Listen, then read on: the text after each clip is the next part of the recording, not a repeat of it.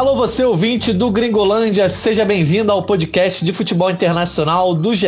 Globo. Eu sou Jorge Natan e te convido para a nossa edição de número 107. É dia de falar de Liga dos Campeões. Já estamos nas quartas de final com os jogos de ida realizados e semana que vem já tem jogo de volta e para um tema tão nobre, convidados também de alto nível, Alan Caldas e Vitor Canedo. Já abro com nossos convidados perguntando, indo direto ao ponto. Alan, quem foi o craque da rodada? Calma, que eu fiquei até emocionado com esse alto nível. Agora, pô, agora tem que pensar numa resposta boa. eu acho que é, fica entre Mbappé e Vinícius Júnior, mas eu, eu ficaria com o Mbappé porque já vem de uma sequência melhor. Já tinha feito quatro gols contra o Barcelona nas oitavas, nos dois jogos, né? E agora já abre as quartas com dois gols contra o Bayern de Munique, fora de casa, um peso diferente, mas ali coladinho o Vinícius Júnior também merece um bom destaque. Pergunta que eu repito para o Vitor Canedo. Canedo, e aí, craque da rodada nessa primeira semana aí de quartas de final de Liga dos Campeões? Salve Jorge, salve Alain, bom dia, boa tarde, boa noite, boa madrugada a todos. Estou voltando aí de um breve período de férias, então estava com saudade também de gravar esse Gringolândia e voltando em semana pesada, né? Então você já soltou aí os nomes. Eu não queria repetir o do Alan, né? gente ter uma graça aqui, né? Fazer uma brincadeirinha. Então eu vou de Vini Júnior, já que ele votou no Mbappé, eu escolho o Vini Júnior. Eu acho que craque, craque mesmo, não dá para fugir disso, mas a gente teve vários outros destaques, né? Nesses quatro jogos aí de terça e quarta-feira. Boa, Canedo. Lembrando sempre que o nosso papo está disponível em ge.globo barra gringolândia GE e também nos principais agregadores do mercado. Não se esqueça de nos seguir lá no Twitter, arroba gringolândiage. Foi lá que a gente deixou a mesma pergunta que eu fiz aqui para os nossos especialistas. Como o Twitter só tem quatro opções, lá as alternativas foram Vini Júnior, Neymar, Mbappé e De Bruyne. É, e a galera também deixou suas opiniões divergentes aí nos comentários. Por enquanto, a gente está gravando aqui logo depois da rodada, cerca de uma hora depois da enquete. São mais de 700 votos e está bem parelho ali. Vini Júnior com 38,8% dos votos, o Mbappé com 36,2%. Depois vem Neymar e De Bruyne. E aí nos comentários, o Caneiro fez uma gracinha falando de Navas, só que o Ragnarsson concordou com o Caneiro, dizendo que para ele no Bayern PSG o Navas foi o melhor em campo enquanto o Pedro Henrique citou o Jason Mount, que foi aí o, o destaque do Chelsea na vitória sobre o Porto, enquanto o Luftas Sewov, que certamente aí é algum é, nome de usuário que a gente não, não entende, citando o Kevin De Bruyne, e o Marcos Vinícius Gerê, dizendo que votou no Vinícius Júnior pelo que representou a atuação dele aí depois de tantas críticas. E a gente vai dissecar não só as, as atuações individuais, como os jogos dessa rodada. Todos os jogos de ida já aconteceram em terça e quarta-feira. Como já falei no começo do podcast, os jogos de volta já são na semana que vem, não vai ter espera. A gente já vai conhecer os semifinalistas daqui a uma semana. E aí eu quero saber dos nossos especialistas, né? As fases decisivas vão chegando, o peso dos jogos e dos adversários aí também aumenta. E depois dessa rodada de ida das quartas de final, somando com o que rolou nas oitavas e na fase de grupos, eu quero saber qual é a parcial do craque da Champions para vocês. Né? O Caneiro foi de Vini Júnior, eu até concordo com o Caneiro sobre a, a rodada é, dessa semana aí, acho que o Vini foi o craque da rodada, dois gols importantes, talvez é, diante de um adversário que é muito difícil e saindo de onde... Vale destacar os, os melhores em campo de cada jogo, né? É, como a gente botou, acabou colocando dois do, do jogo do Neymar, né, do jogo do PSG, Neymar e Mbappé, é, o Jorginho perdeu espaço nessa brincadeira porque o Jorginho foi eleito melhor em campo na vitória do Chelsea 2 a 0 contra o Porto o De Bruyne melhor do City Dortmund, o Vini Júnior melhor do Real Madrid e Liverpool e o Mbappé foi eleito melhor em campo de Bayern e PSG. Isso aí. Então, pegando já esse gancho, eu quero saber de vocês aí. Quem é o craque da Champions até agora? Óbvio que ainda tem muita água para rolar na semifinal, na final e nos jogos de volta das quartas. Mas se vocês tivessem que votar hoje, em quem vocês votariam? Ah, vou primeiro aqui então. É, eu, eu votaria no. Eu ficaria entre o De Bruyne e o, e o Mbappé. Eu acho que o De Bruyne sofre um pouco parecido com o Neymar, o fato de ter ficado um, um pedaço da temporada machucado, fora dos jogos, mas olhando no, no geral, eu acho que ele está tá fazendo uma grande temporada que não é surpresa. Né? É, um, é um grande jogador e está tá se destacando bem. Mas é, é aquilo, não dá para ser craque da Champions se o time não passar das quartas de final, se o time não chegar. É, dificilmente alguém é craque da Champions sem o time ser pelo menos finalista. Então, é, eu acho que Mbappé, De Bruyne vão depender de se vão chegar, e eu colocaria um terceiro nome nessa lista, que seria o Lewandowski, que também não dá nunca para você descartar um jogador que é o atual melhor do mundo pela FIFA e, e o time dele está nas quartas e é um dos favoritos a ser, a ser o vencedor. Vamos esperar, vamos ver se, se um desses três vai chegar na final e ou se, ou se algum outro jogador pode, pode despontar também nessa reta decisiva que conta muito. Que bom que eu consegui também pensar num nome diferente dessa vez também, para a gente não ficar igual. não estamos combinando não, hein, gente? Só para saber, não é combinado é, não. de cometa Haaland, né? O artilheiro ainda, apesar do Mbappé ter encostado agora, está 10 a 8 na artilharia. É, o Haaland, é, ele está num time né, que oferece menos a ele, né? E ele ainda assim produz ele deu uma assistência super importante para o gol do Royce. É, pode ser aquele golzinho fora de casa ali que vai fazer diferença no jogo de volta. Não sabemos. Né? O normal seria o City ganhar, mas como também teria sido normal o City ter uma vitória mais tranquila no jogo de ida e não teve.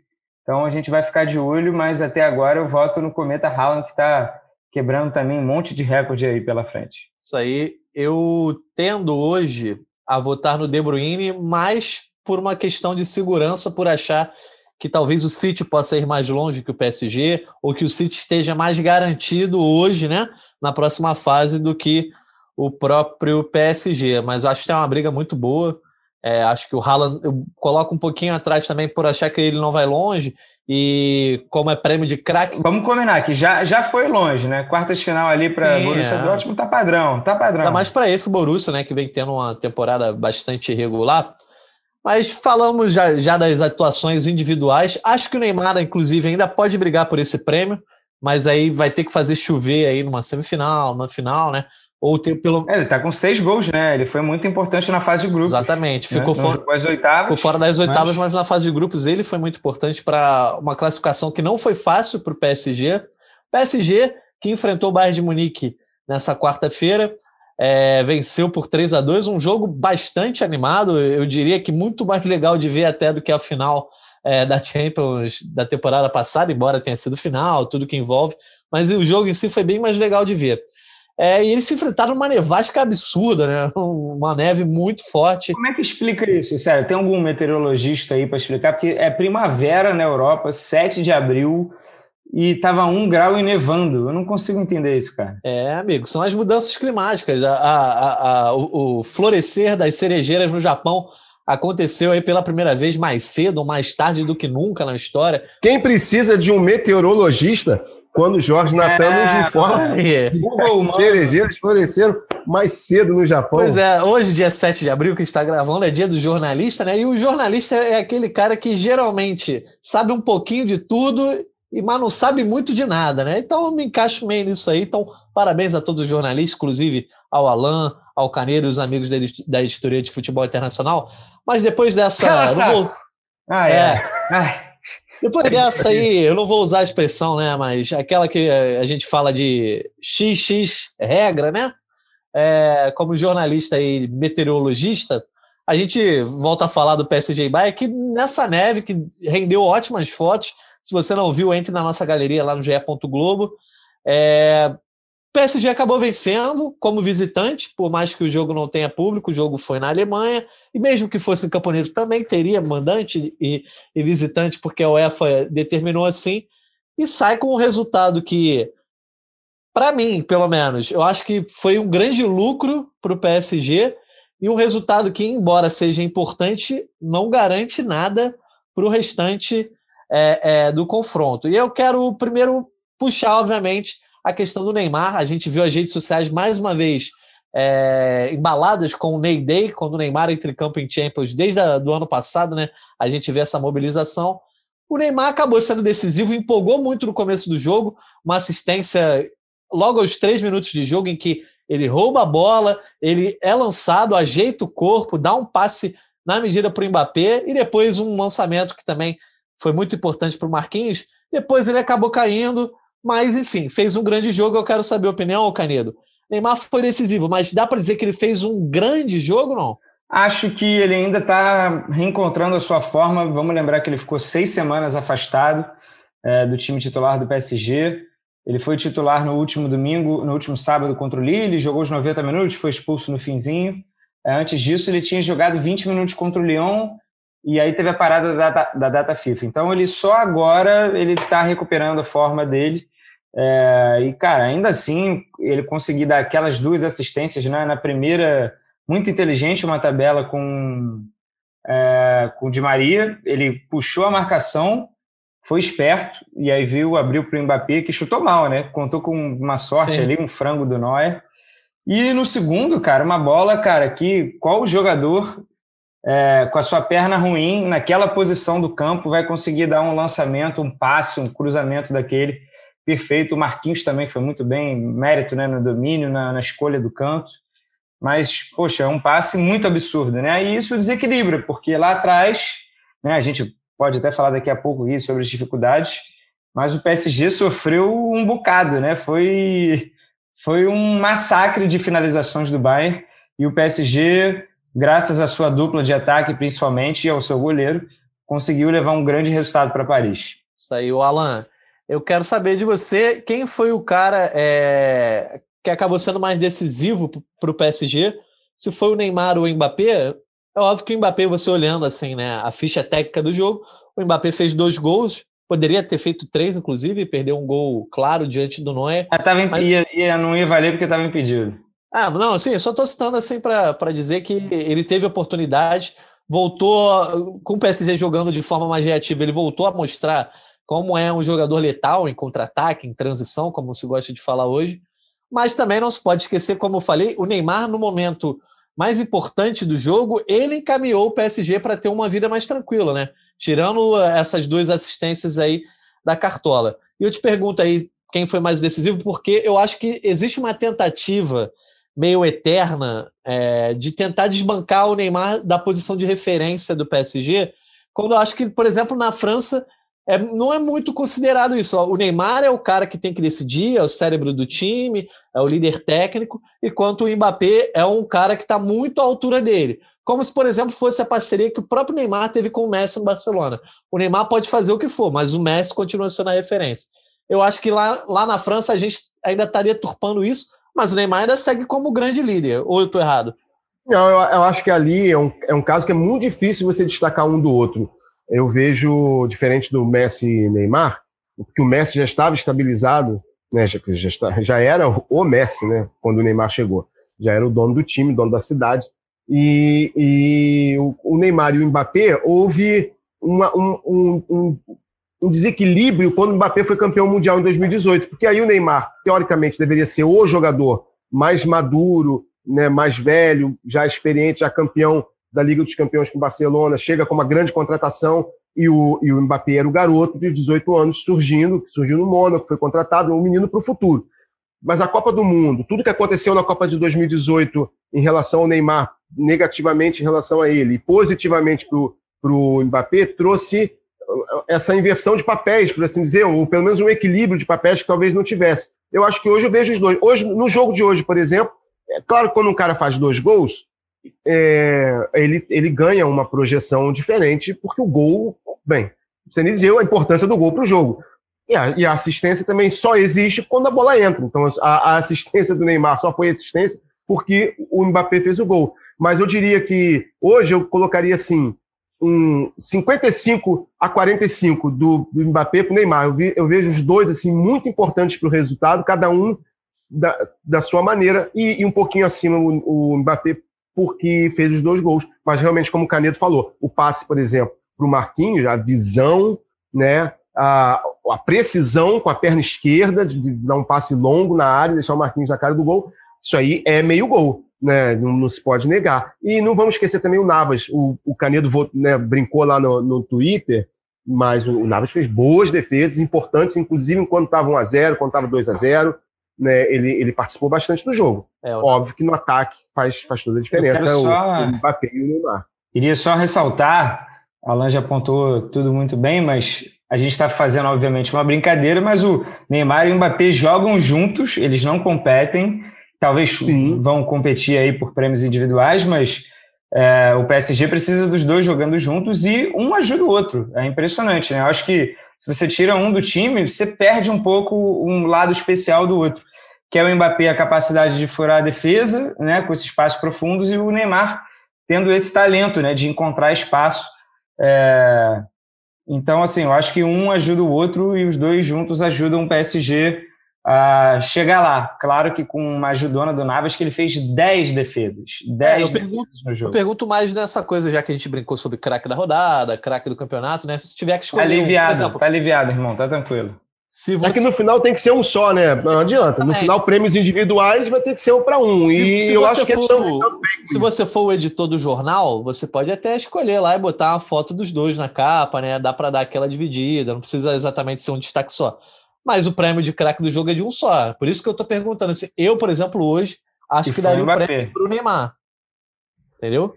Pelo, pelo, é. Por como o Neymar conseguiu abrir o resultado para o PSG, como ele permitiu ao PSG, PSG é, jogar de uma forma mais confortável diante desse Bayern. Mas, obviamente, eu acho que não tem certo e errado né, nessa, nessa questão. Só a opinião mesmo. E aí eu, a gente já falou ofensivamente, e pegando o gancho do Navas, eu queria falar dessa zaga do PSG. O Marquinhos começa jogando com o Kimpembe, só que logo depois que ele marca o segundo gol do PSG no jogo, ele sai lesionado. E o Danilo é recuado para a zaga, o, o Ander Herrera entra ali no meio de campo, só que o Danilo, por mais que venha sendo escalado constantemente na zaga é, no PSG, ele não é zagueiro de origem e ele joga na seleção portuguesa e jogou em boa parte da sua trajetória no Porto como volante. Então a gente vê o Danilo ainda com muita dificuldade. E aí, sem contar laterais que ainda são inexperientes, ou mesmo não têm o nível de, de grandes equipes europeias, eu queria saber de vocês. Essa zaga não é confiável, né? Se o, o, o Chopo Muting, obviamente com todo o Bayern ali já dando trabalho, mas o Chopo Muting já deu trabalho para essa zaga, imagine se você tem o Lewandowski e um Gnabry ali é, nesse jogo, né? Não, eu é, me permita, na verdade, é, não é nem só a zaga, né? Eu acho que o elenco do PSG é muito desequilibrado, a gente já tinha sinalização disso até mesmo quando tinha Thiago Silva e Cavani, né? Os dois saíram. O PSG está numa luta para encontrar um meio-campista é, que, que marque presença ali na, na, na meiuca, seja o cara de armação e de, e, e de marcação, e é difícil, né? E aí, especialmente nesse jogo, Parede suspenso, Verratti com Covid, os três laterais, né? Um direito, Florenzi, também está com Covid, e os dois canhotos, o Kurzawa e o Bernard, lesionados.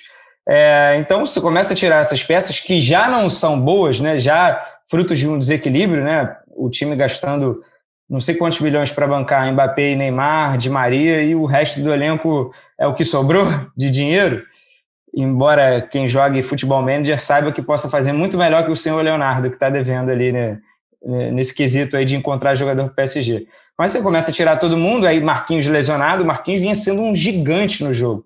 Cara, ele, o comando tocando o salseiro por um lado, o Sané pelo outro, e sempre que entrava na área, cruzava, o, o Marquinhos ia lá e cortava. Ele, ele tem uma imposição física, um posicionamento excelente saiu, bagunçou tudo, aí realmente, você falou, chupa motim começou a se impor fisicamente, Thomas Miller, os gols saíram ali de cruzamentos até bobos, né?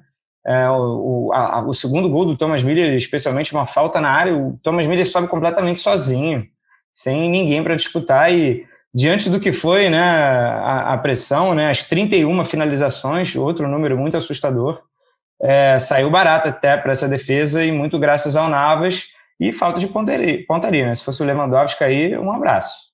É por isso que eu falei lá no começo sobre acabou sendo um resultado que foi lucrativo para o PSG. Não, óbvio que foi um bom resultado, uma vitória fora de casa, mas foi muito daquele jogo. Você que joga FM, Canildo, eu também jogo às vezes, né?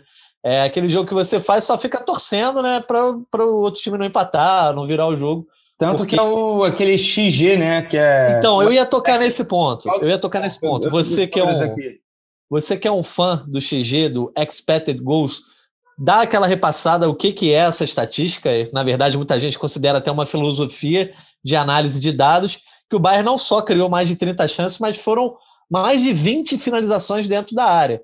E aí o, a sua, o seu expected goals foi muito maior do que o PSG. Então explica isso para a galera, para depois eu passar a bola para o Alan, já para a gente projetar o jogo de volta. Para a gente traduzir, é, são mais ou menos os gols esperados, né? Eles dão uma nota, uma base de dados, aí é o computador que calcula, através de uma base, vamos lá dizer, um exemplo, 80 mil finalizações desde 2010. Então, cada finalização ganha uma nota de 0,01 a 0,99. Você pode traduzir isso para percentual. Um pênalti, por exemplo, vale 0,77 de XG, porque tem estatisticamente 77% de chances de entrar. E aí, se você faz gol ou não, não importa. O que vale na conta é a finalização. Diante dessa soma toda, né, ao longo dos 90 minutos, o Bayern ficou com 3,81 de XG, ou seja, ele fez dois gols, poderia ter feito quase quatro de acordo com as chances criadas, e o PSG, que fez três gols, terminou o jogo com um XG de 1,36. Foi muito clínico na, no aproveitamento das suas oportunidades. Então é um placar um pouco enganoso diante do que a gente viu, mas claro, o Bayern vem numa temporada sofrendo gol doidado, né, muito mais frágil, e o PSG a gente sabe que contando com jogadores desse nível, eles vão também aproveitar oportunidades né, difíceis, complicadas. Então, é, eu acho que isso ajuda a explicar um pouco do que foi o jogo, mas não pode ser a única métrica que a gente vai olhar e vai falar, nossa, que resultado absurdo. Não, nada disso, né? A gente tem que realmente assistir ao jogo para entender os momentos, né?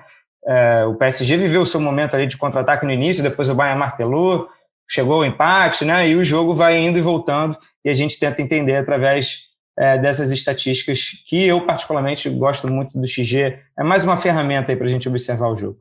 Isso aí. O Alan, a gente sabe que a matemática, é... o futebol não é matemático, na verdade, né? Mas dá para a gente ir montando uma equação e tentar chegar a um resultado que às vezes dá certo ou não e aí eu quero saber sobre a previsão do jogo de volta. Montando uma equação em que o Bayern criou muito e perdeu muitas chances hoje, não tendo seu grande artilheiro, que é a, também o melhor jogador do mundo hoje, ou seja, muda muita coisa. Não Gnabry também está fora e é, o Goretzka saiu machucado. O Goretzka saiu machucado, o Gnabry não volta, o Lewandowski existe uma possibilidade é, em aberto para talvez ele ir para o sacrifício no jogo de volta. Mas pegando essa realidade de hoje, pegando a realidade da zaga do PSG, que sofreu bastante, a realidade do Navas, que pegou muitas bolas, mas algumas não eram obrigatórias, né? O goleiro nem sempre vai fazer grandes defesas. E sabendo aí que o PSG tem uma vantagem de um gol, quero saber de você o que esperar para o jogo de volta. Eu, é, se o PSG jogar como jogou hoje, é, sendo tão massacrado assim defensivamente, mas também sendo preciso ofensivamente, ele sai com a vaga de Paris?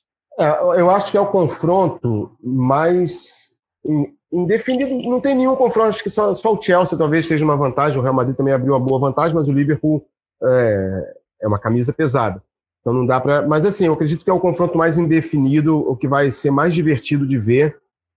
É, sobre toda essa estatística, a gente tem que lembrar que o Lewandowski fora, é, se, se o Lewandowski tivesse jogado, esse XG seria XXG, eu acho. Já mudaria um pouco assim, a chance do, do, do Bayern de Munique. Faz toda a diferença um jogador como ele. Então eu tenho que saber, ele vai jogar em que condições? O Neymar, por exemplo, o Canedo falou no início, conta muito a, a falta de ritmo do Neymar, que só, só fez um jogo é, inteiro, né? Desde, desde fevereiro, fez 10 minutos no, um mês, no finalzinho do, do, do na série, aí jogou no final de semana agora pela primeira vez um jogo inteiro, mas aí, como foi expulso, pegou dois jogos, já não vai jogar o próximo, já perde a oportunidade de ir recuperando o ritmo.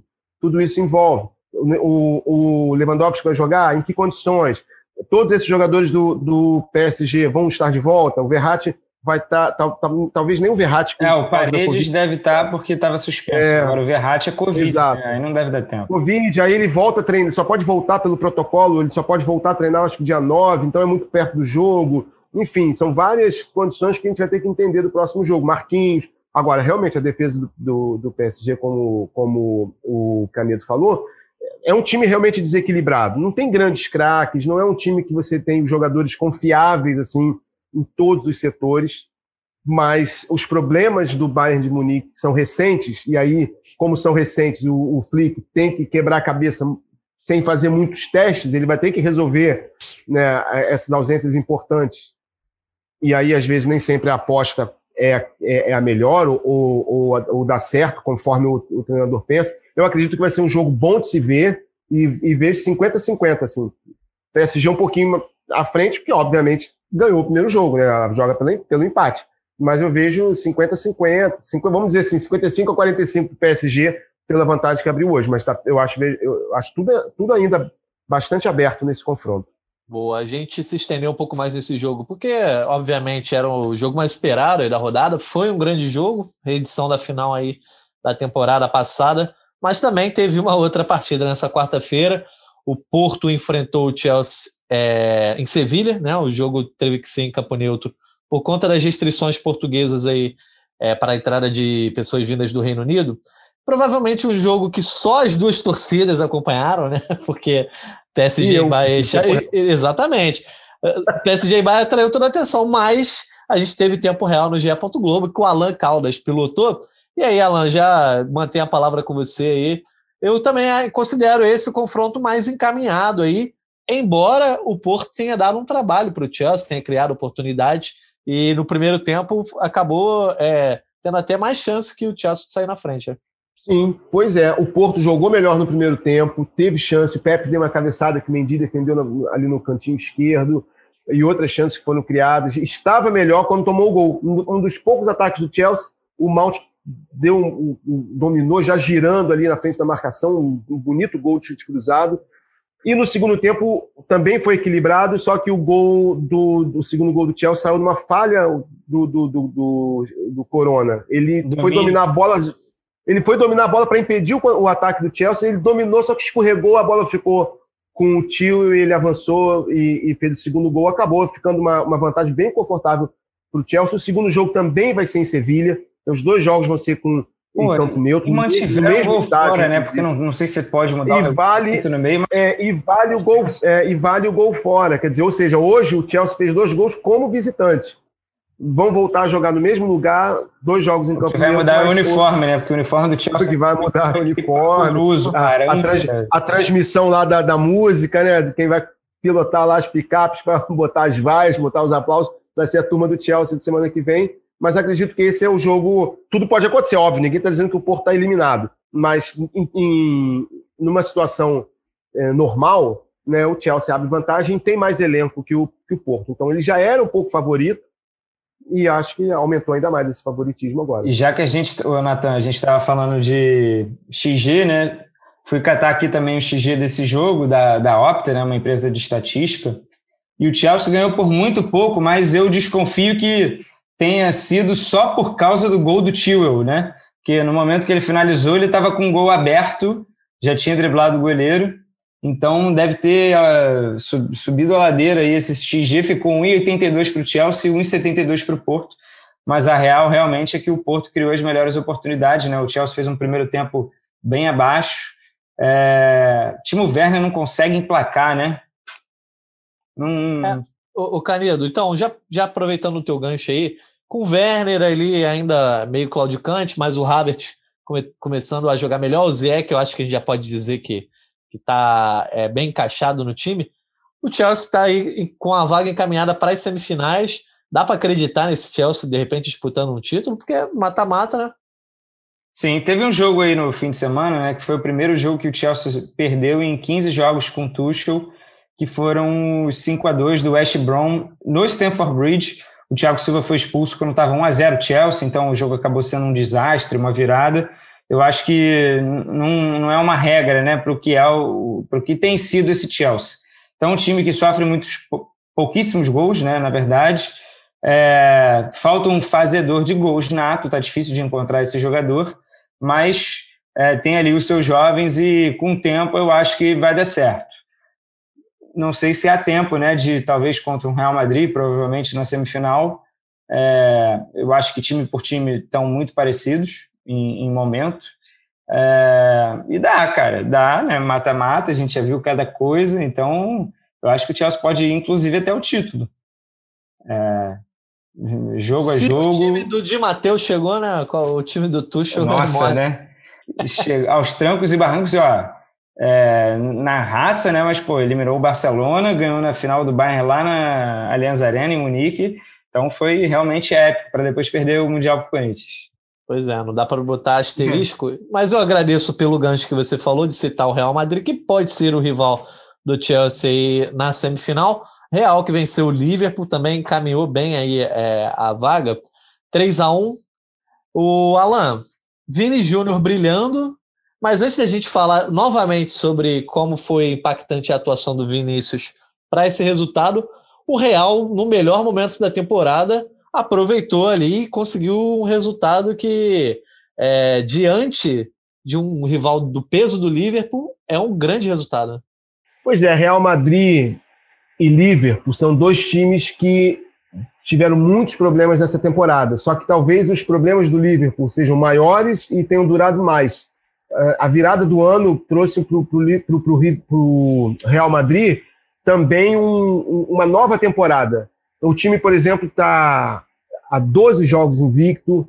Dos 18 jogos que ele fez em 2021, ele só perdeu dois, ou seja, é um, tá, na verdade, perdeu três dos 18 jogos que fez em 2021 e está crescendo na hora certa, além da camisa pesadíssima né, do Real Madrid, que sempre dá match com a Champions League. É um time que sempre precisa ser observado com atenção, você nunca pode descartar o Real Madrid. Vinícius Júnior, por sua vez, parece que foi é o termômetro do time, porque ele cresceu junto com o Real Madrid. Né? O ano de 2021, ele finalmente ganhou a vaga de titular com, com o Zidane. Dos 18 jogos do, do Real Madrid, ele fez 17, sendo que desses 17, 11 como titular. Então, assim, já posso dizer que hoje o Vinícius Júnior é titular do time. E nesse jogo de agora, dessa semana, com o Liverpool, ele resolveu, pelo menos nessa partida, o grande problema, o calcanhar de Aquiles dele, que é a finalização. A gente já falou várias vezes sobre isso. Foram dois gols e não foram dois golzinhos assim, ah, foi o primeiro principalmente, foi lindo. Aquele domínio no peito, chute colocado em velocidade. Então, assim, tomara que isso desperte nele a confiança, que talvez eu acho que era o maior problema, a gente já falou sobre isso em outros, em outros episódios do Gringolândia, eu já falei sobre isso, que achava que o problema dele não era técnico, era mais psicológico, pressão. Então, quem sabe e vai, vai começar um novo Vinícius Júnior agora, se livrando dessa, dessa, desse peso das finalizações. A gente vai ver agora, principalmente na, na semana que vem, no jogo de volta das quartas de final, que o Real Madrid entra com um favoritismo agora acentuado pelo 3 a 1 Não nada, tem nada resolvido, mas é, é, com certeza encaminhou bem essa vaga. É, o Canedo Vinícius foi mais uma vez titular do Real. O Zidane tem mostrado que está confiando muito nele. Talvez seja o melhor momento dele aí, aí no time em termos de sequência é, não em termos já de tá, tá jogando muito bem todos os jogos, mas em termos de sequência, de regularidade e agora de importância, é a primeira vez que ele está jogando uma quarta de final, né? É, nas outras vezes o Real foi eliminado nas oitavas. E aí ele também foi uma aposta para tentar aproveitar ali as costas do Alexander Arnold, que teve uma má atuação, assim como a defesa do Liverpool é, no conjunto, né? O Kabak ainda não, não conseguiu encaixar bem, o Van Dijk ainda é um grande desfalque. Enfim, o Liverpool frágil que a gente viu ali é, na virada do ano, no final do ano passado, começo desse ano, depois deu uma estabilidade, mas reapareceu essa fragilidade toda aí do time que foi campeão europeu é, há duas temporadas, campeão inglês com muita é, é, presença e muita eficácia na temporada passada, mas vem sendo muito frágil nessa temporada. O Liverpool vinha de três vitórias seguidas, né? Ganhando o Leipzig, ganhando o Wolverhampton, e aí teve uma atuação sobrando contra o Arsenal lá no Emirates, lá em Londres, 3 a 0 Diogo Jota deu show, né? Ganhou vaga de titular aí com sequência. Aí eu pensei, ah, vai complicar para o Real Madrid, né? Um Real Madrid todo desfalcado também. Lucas Vasquez na lateral, a dupla de zaga reserva, né? Com Militão e Nacho, né? O, o Varane ficou fora com Covid, Sérgio Ramos é, já está lesionado fora, e de repente o Real Madrid sobra, deita e rola. Então, assim, em alguns momentos do jogo, eu olhava assim, cara, por que, que esse ataque do Liverpool não está pressionando a saída de bola do Real Madrid como em, né? a gente se acostumou a ver com o Klopp e tal, e tem muito a ver com essa troca, né? essa falta de confiança na defesa lá atrás, é, não só pelo momento do Arnold, que ficou fora da, da, da última convocação da seleção inglesa, como também essa dupla de zaga nova, né? A gente estava chamando ao longo da temporada, cara, quantas zaga, diferentes duplas de zaga o Liverpool teve. E aí, sei lá, nos últimos cinco meses, até que conseguiu devolver o Fabinho para o meio-campo, que estava improvisado, e pegou ali com o Kabak e o Nathaniel Phillips, que o Nathaniel Phillips ficou vendo poeira ali do Vini Júnior, principalmente no, no gol do lançamento do Tony Cruz. O Cruz com uma liberdade enorme. No segundo gol, também foi o lançamento do Cruz e o Arnold tenta recuar e aí dá um problema e o Asensio faz o gol. Então eu fiquei muito decepcionado com a atuação do Liverpool. Dá para virar, evidentemente, né? Um 2 a 0, né? A gente sabe que o jogo pode ter suas nuances ali, um jogador expulso, um golpe de sorte. A gente já viu tanta coisa na Champions que eu eu prefiro acreditar em tudo. Como também um Real Madrid é, que não estava, né, apesar de ter essa sequência aí do Alan, ele não está sobrando no Campeonato Espanhol. Ele não está ganhando seus jogos com placar confortável, com grandes atuações e tem também os seus desfalques. Então, ele também é mortal, né? O, não é que o Real Madrid chegou na Champions, veste aquela capa de super-herói aí, algum super-homem aí, Batman, o super-homem da, da Champions, e começa a ganhar de todo mundo porque é o Real Madrid. Não é bem assim, né? Mas o Canedo dá para virar, só que o jogo de volta é em Anfield. E nos últimos sete jogos que é. o Liverpool fez em seu estádio, ele venceu um e perdeu os outros seis. É, e tinha é famoso pela atmosfera, né? Torcida ajudando, agora é sem torcida, né?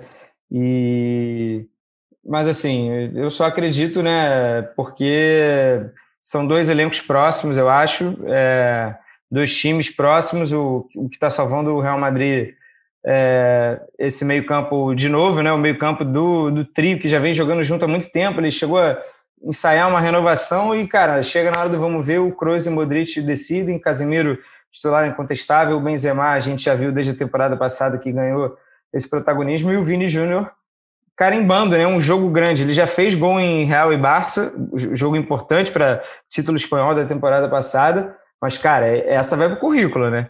Dois gols contra o Alisson, quartas de final de Champions, Liverpool, né? É o marco, né? Eu acredito que é o jogo que, nesse, nesse é o grande jogo do Vinícius Júnior. Vinha, provavelmente, é, até então, seria esse, esse clássico. Com a camisa do Real, né? Pelo Real, eu acredito que agora sai aquele o clássico em que ele marcou, porque depois veio uma, uma temporada muito ruim dele, um momento é. ruim dele, e eu acho que é. volta, talvez esse no, no futuro seja o jogo que ele possa lembrar, o jogo da reafirmação. É, como se fosse tem, o... É o... Tem o clássico sábado, tá? Pois é. Tem, sabe, é, é como foi o jogo Flamengo e Emelec, que ele faz dois gols fora de casa, o Flamengo vence de virada, ele bota... Que ele botou os óculos, né? É, ele bota aquele óculos escuros, escuros é. quebrados, parece o Exterminador do Futuro, né? Então, acho que vai ser marcante. Obviamente, ali ele estava saindo do Flamengo, né? É um jogo que marca uma trajetória que não foi tão vasta. Na teoria, sua trajetória no Real vai durar mais, mas enfim, é bem marcante. Só quero fazer um parênteses aqui, eu estava zapeando o Twitter enquanto a gente teve uns probleminhas técnicos, e duas notícias aí para a galera que a gente falou aqui bastante. Uma notícia é que o Lewandowski falou que não vai ter condição de jogo na, no, na próxima quarta-feira, ainda não vai estar recuperado, então, a não ser que haja alguma mudança aí é, grande, Lewandowski não enfrenta o PSG no jogo de volta, o que é uma boa notícia aí para os franceses. E a galera lá do El Chiringuito, né, um dos programas mais famosos da Espanha, começou a badalar de novo a situação de Mbappé, vai para o Real Madrid, não vai? Estão cravando lá o Pedrerol, que é o cara que mais dá notícia do Real Madrid lá, falando que o Mbappé vai para o Real Madrid, já está encaminhado. Eita. Bem mais fácil do que o Haaland, só, só faltou dizer que está assinado, né, mas de, disse que vai jogar no Real Madrid. É, é... Porque ele não quer renovar, né? Ele está resistindo para renovar com. e acaba em 22. Então, se o PSG quiser fazer grana, tem que vender no meio do ano. Pois é, aí eu não sei até que ponto é algo que já está negociado ou algo que o Florentino botou na cabeça que vai concretizar, dizendo que pode ter Hazard ou Vini Júnior nessa operação. Enfim, essa é mais uma especulação, só para deixar a galera ligada. Sim, você. Mas a notícia do Lewandowski é importante. É, não, só vou, fechando o capítulo real, você acabou de falar da trajetória do, Real, do, do Vinícius Júnior, que tende a ser grande, e até mesmo nesse momento de, de negociações, talvez tenha sido importante esse gol do Vinícius Júnior Valoriza, né? Para valorizá-lo, e, e, se ele tem a intenção, e parece ser a intenção dele continuar, é, já parece que já surgiram até notícias de que ele não gostaria de ser emprestado. Para sair tem que ser vendido. A gente não sabe se, bom, essas notícias surgem, a gente não sabe as fontes, enfim, mas são especulações eh, nesse, que começam a fervilhar nesse momento de final de temporada. Então, assim, talvez tenha sido um jogo que, que pode ter conseguido, assim, pode, pode servir para segurar o lugar dele na próxima temporada no Real Madrid. Ou pelo menos valorizar Posso só dar um, Jorge, um parênteses aqui sobre o Vini, muito rápido, lá, né? Até fiz um pouco lá no, no meu Instagram.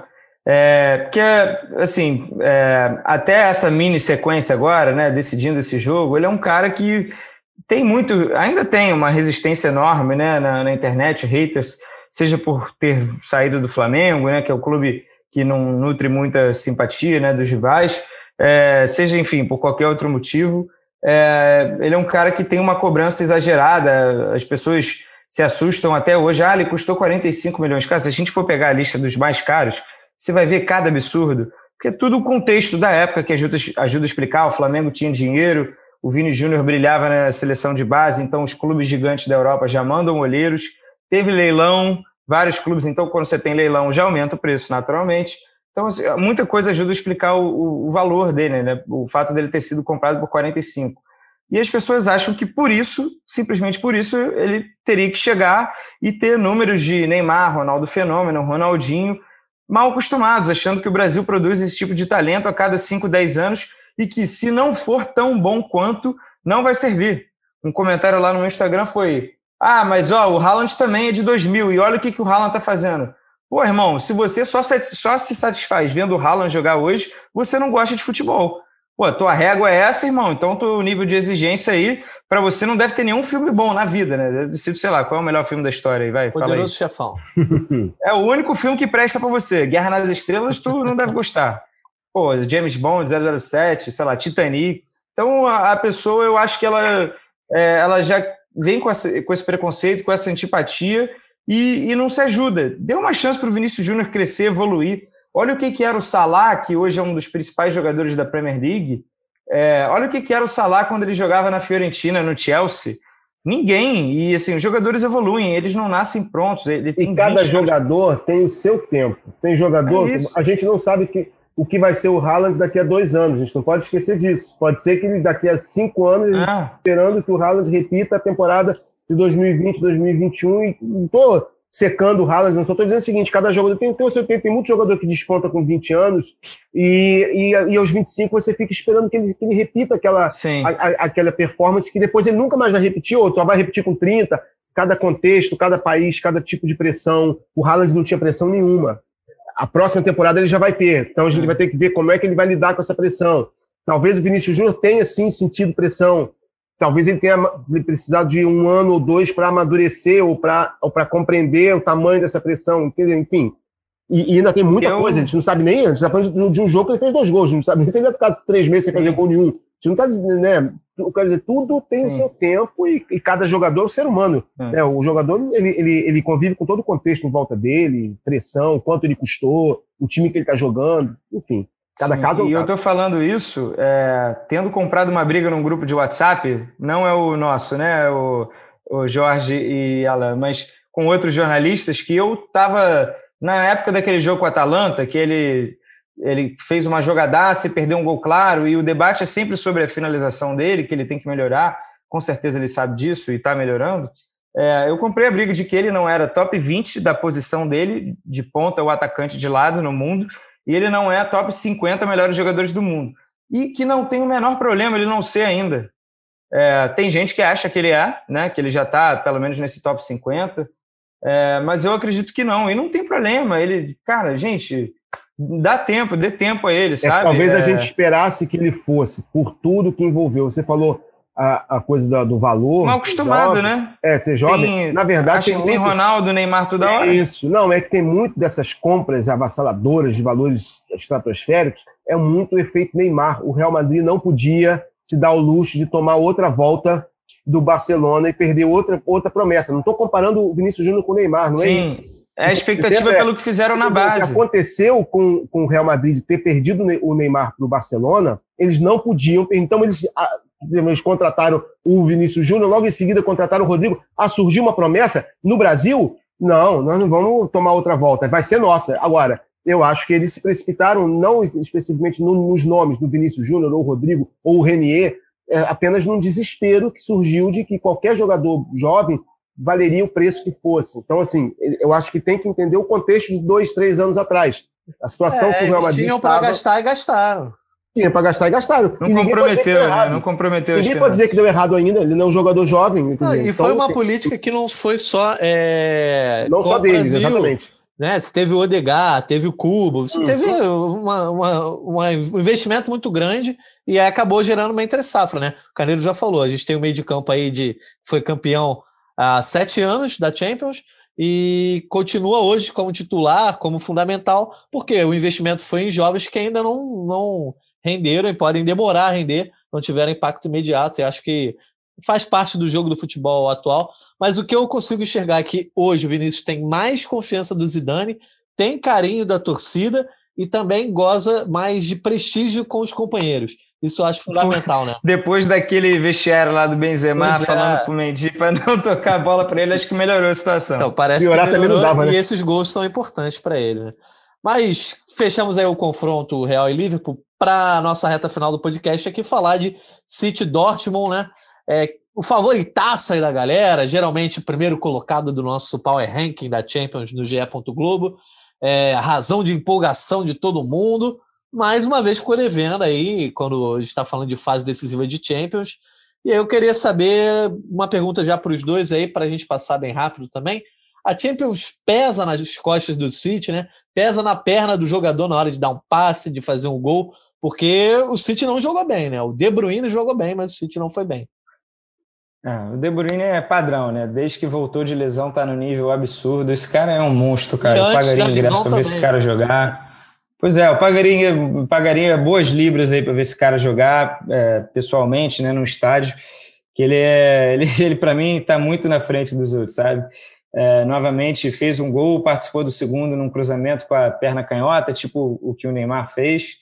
É, não foi assistência direta, o Gundogan ajeitou para o Foden e saiu o gol, mas o City, é claro, é, não sei se é um bloqueio mental, né? A gente foi analisar as últimas eliminações e o City sempre era talvez o, o favorito ali, né? Tirando contra o Liverpool, né? Que talvez fosse muito equilibrado, mas Tottenham e Lyon a gente concorda que o City era o favorito e por algum motivo, né? Algum eles falam lá na Inglaterra que é o overthinking, né? É aquele pensamento exagerado que o Guardiola estava sempre querendo mudar alguma coisa de acordo com o rival e ó, às vezes é melhor fazer o teu, faz o certo.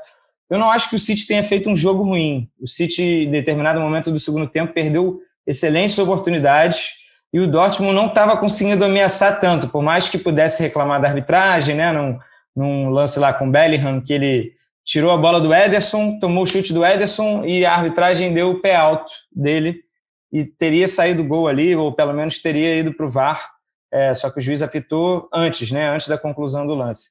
De qualquer maneira, é, o Borussia Dortmund também estava desfalcado, né? Estava sem o Sancho, é, o City está sem problema nenhum de lesão, que é algo raríssimo né, nessa fase da temporada.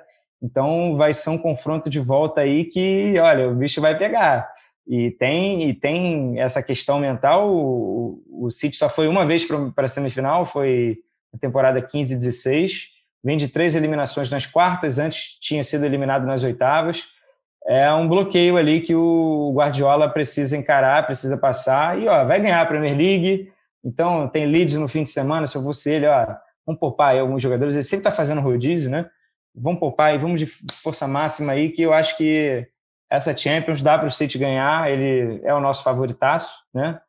Entre aspas, né? Mas é o nosso favorito. Então, tem que fazer jus, tem que passar de fase, seja jogando bem ou jogando mal, mas sempre ressaltando que jogando bem é mais fácil, tá? Porque às vezes as pessoas acham que é 50-50. Ah, então eu prefiro jogar mal, que eu tenho mais chance de passar. Não, você tem mais chance se você jogar bem. Então o City tem que jogar bem esse jogo de volta aí. Esse é uma, dos, um do, uma, uma das, das, como é que se diz, as falsas verdades que se propagam é. no futebol. Não, cara, se você jogar mal, você tem pouca chance de passar, você tem menos chance de passar. Você pode até passar, mas se você jogar, claro. a chance é, é menor. As pessoas às vezes guardam uns exemplos, né? Sim, não, claro. tal time ganhou. Pô, e todos os outros da vida, os times Ó, que Na jogaram... história do futebol, você tem exemplo para tudo. Qualquer teoria é. que você quiser defender, você vai encontrar um exemplo na história do futebol. Mas, ó, é melhor jogar bem sempre, mesmo quando você perde. Sobre pagar boas libras para ver o De Bruyne jogar, é, vários jogadores valem, valem, valem esforço para quem tem, né, para quem pode. Mas eu estava relembrando aqui, foi até conferir. que bom que o jornalismo nos proporciona, às vezes, poder ver esses jogadores trabalhando. Né? O, o De Bruyne jogou a Copa de 2014, jogou o jogo aqui no Maracanã. É, na época ainda estava começando, não, foi, não era o destaque da, da Bélgica. Ele estava então, no Wolfsburg, né? É, eu vi o De Bruyne jogando no Maracanã contra a Rússia, é, mas não foi, na época nem era tão badalado, mas, mas já era, obviamente, o talento já estava lá. E, e assim, ele jogou pelo time todo ontem. Esse negócio do. Eu brinquei ainda agora que o, o Real Madrid da match com a, com a, Champions League, parece que o, o, o, Manchester City é o contrário. Não sei nem se existe expressão para o contrário. o anti-match, não conheço. Mas, mas assim.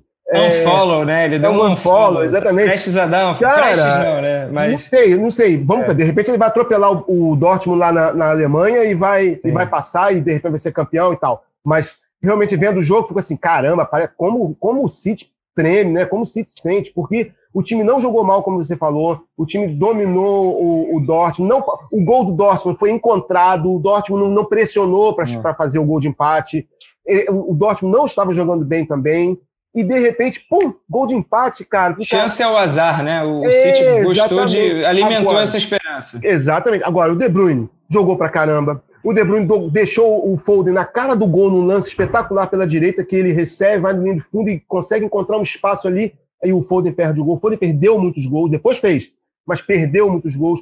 O segundo gol foi todo construído pelo De Quer dizer, o De Bruyne jogou pelo time todo. O time jogou não foi assim efetivo, não é que jogou mal, mas não foi efetivo, mas o De Bruyne dominou o jogo. Foi o grande nome o grande nome do jogo. E é a grande esperança. Ele ficou no banco também, não entendi nada, né? O Guardiola sempre sim, mudando sim, time, sim, deixou Agüero e Jesus no banco. É.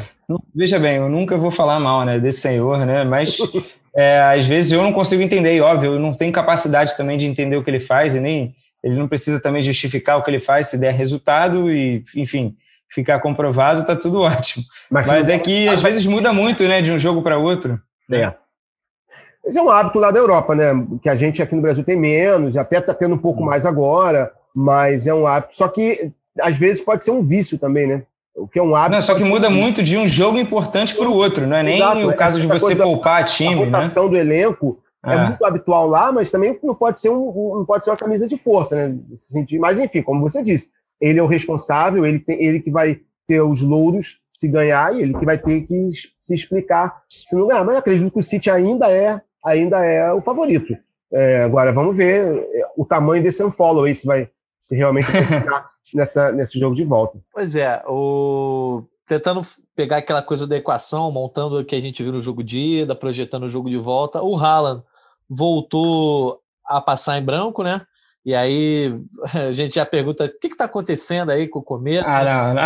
pera aí, né? Mas deu passo pro passou, gol, né? Passou é, três jogos aí em branco com a Noruega na data FIFA e também não marcou nesse jogo. Mais dois. Não marcou contra o é. Eintracht. E isso já começa a ser notícia. O que está acontecendo? Crise, não, é farsa, né? O cara é uma farsa, claramente. Pois é. Pô, não, não deveria ter custado, não sei nem quantos milhões ele custou, mas não deveria ter custado. A galera gosta de se precipitar. E aí eu quero saber, é. dito aí, tendo o Haaland de um lado, mas o, o Borussia uma temporada meio ruim, tendo essa, esse fato do City não dar match com a Liga dos Campeões mas tendo o De Bruyne, tendo um monte de nomes importantes, confronto está aberto, 2 a 1 um, né? Aquele gol do, do Dortmund deixa bastante coisa mais tranquila, né? Não deixa tanto na mão do Manchester City esse confronto. Está aberto, mas eu ainda, ainda, ainda acho o City.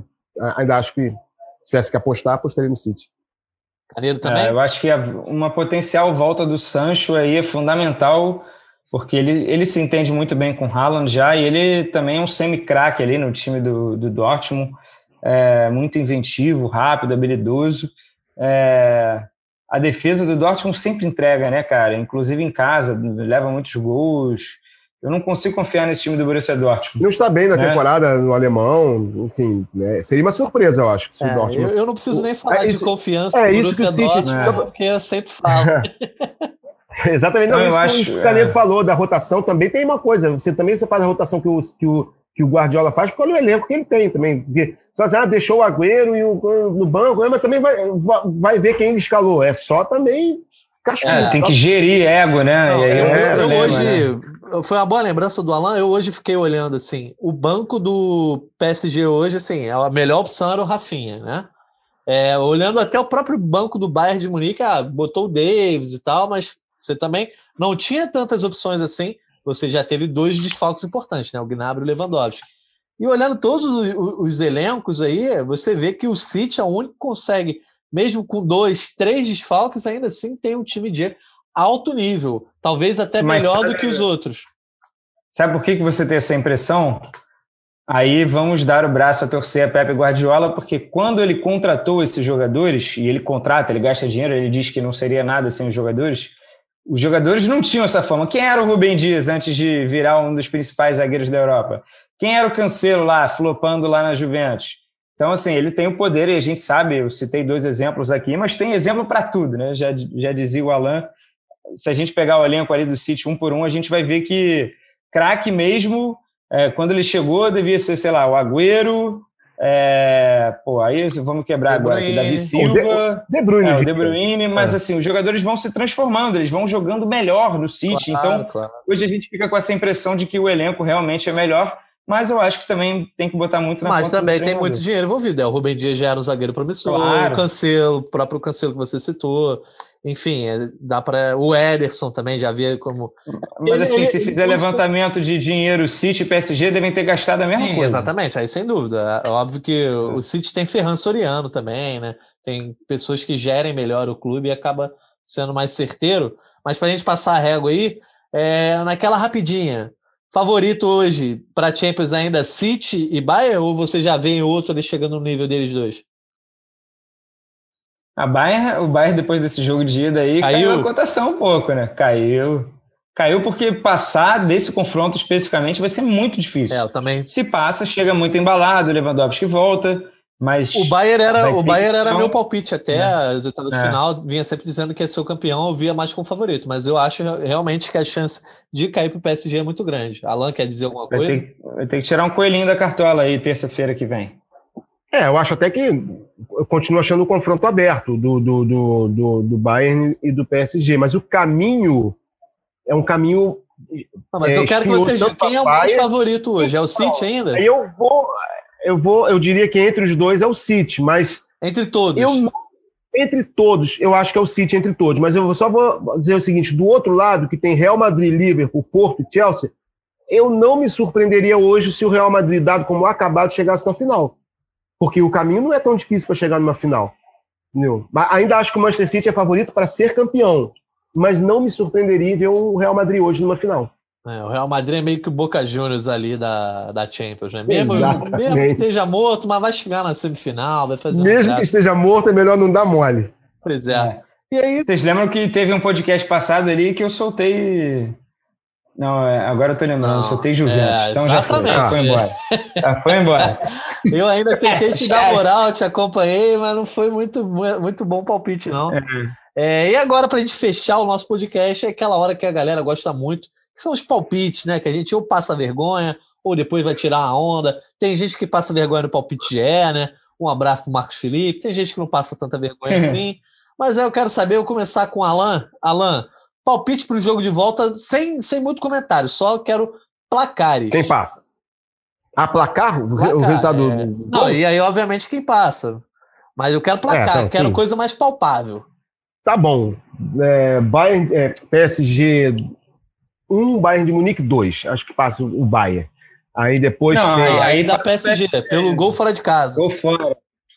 Ah, é verdade. eu já tô passando vergonha até na hora de de misturar placar com. Eu Mas acho é bom que você acerta de um jeito ou de outro. É, exatamente. Não, 3x1 Bayern, pronto. Eu acho que passa, eu acho que passa o Bayern, então vou dizer 3x1.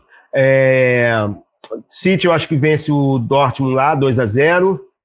O Real Madrid, eu acho que o Madrid Liverpool cravaria assim 1x1, passaria o Real Madrid com um empate. E eu acho que o Chelsea vence 2x0 de novo. Boa, então para você quem passa é City, Chelsea, Bayern e Real Madrid, certo? Exato. Canedo. Vamos lá, então. Eu acho que o City ganha de 2 a 1 de novo, agora na Alemanha. Eu acho que PSG e Bayern vai ser 2 a 2 um jogaço, o Bayern pressionando no fim e o PSG vai passar. O Chelsea eu acho que ganha de 1 a 0 do Porto, ou vai ser 1 a 1 Você vai anotar para depois ver quem Não, acertou mais? A, a galera vê isso. É. Agora, Liverpool e Real Madrid, É... Eu acho que vai ser um a um. O Liverpool vai fazer um a zero, vai ficar aquele suspense e o Real Madrid vai empatar com o gol do Karim Benzema. Ó, então vou começar de trás para frente que eu concordo com você, com o Alan. Acho que o Real Madrid vai ser um a um, então palpite aí único. Acho que dá Real Madrid. Acho que o Porto vai conseguir vencer ali por 1 a 0, mas não vai se classificar. PSG e Bayern também acho que vai ficar empate, mas vou ficar no 1 a 1, passando o PSG. E aí o grande finale fica para Borussia e Manchester City. Vai ser a minha vez aí de me reconciliar com a torcida do Borussia Dortmund. Borussia Dortmund 1 a 0, gol de Haaland. Borussia Dortmund eliminando o Manchester City. O Borussia Dortmund sem tomar gol, ah, ah, isso aí é um milagre. Vamos ver. Quem sabe? Nem, nem, nem sempre é, o impossível não acontece na Liga dos Campeões. Dito isso, considerações finais, Alan Caldas, obrigado pela tua participação. Não, obrigado, eu que agradeço, sempre legal participar. E, bom, vai, vai ser, independente de placar, quem passar, quem não passar, com certeza vão ser quatro jogos que vai, vai valer muito a pena assistir esses quatro jogos. Não dá para ver tudo ao mesmo tempo, mas vale acompanhar sempre que for possível. O que der para acompanhar, vale a pena ver. Isso aí, só dando a agenda para a galera. Terça-feira, quatro horas, tem PSG e Bayern na França, Chelsea Porto em Sevilha, na Espanha.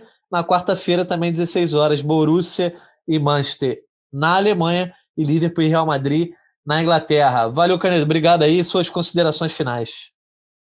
Valeu, galera. Aquele abraço. Ó. Atlético de Madrid, 66. Barcelona, 65. Real Madrid, 63. Vocês não queriam um campeonato espanhol disputado, não pediram aí por anos, anos e anos? Então aproveitem que faltam é, nove rodadas, reta final, e sábado tem Real Madrid e Barcelona. Apenas isso, com um tempo real do GE. Boa, isso aí. Bom jogo para ficar ligado. Acho que vai dar Real Madrid nesse clássico aí, Real Madrid embalado. Vamos ver, vamos ver o que, que acontece. Você sempre fique ligado aqui na próxima edição do Gringolândia. Vai ter Gringolândia na semana que vem novamente sobre a Champions. A gente vai trazer aí já a projeção para as semifinais, mas também vai falar sobre o que está acontecendo nas ligas, momento dos times. Também fique ligado sempre na cobertura do futebol internacional no GE. Globo. Lembrando que esse podcast tem edição de Juliana Sá coordenação de Rafa Timóteo e André Amaral. Um abraço e até a próxima.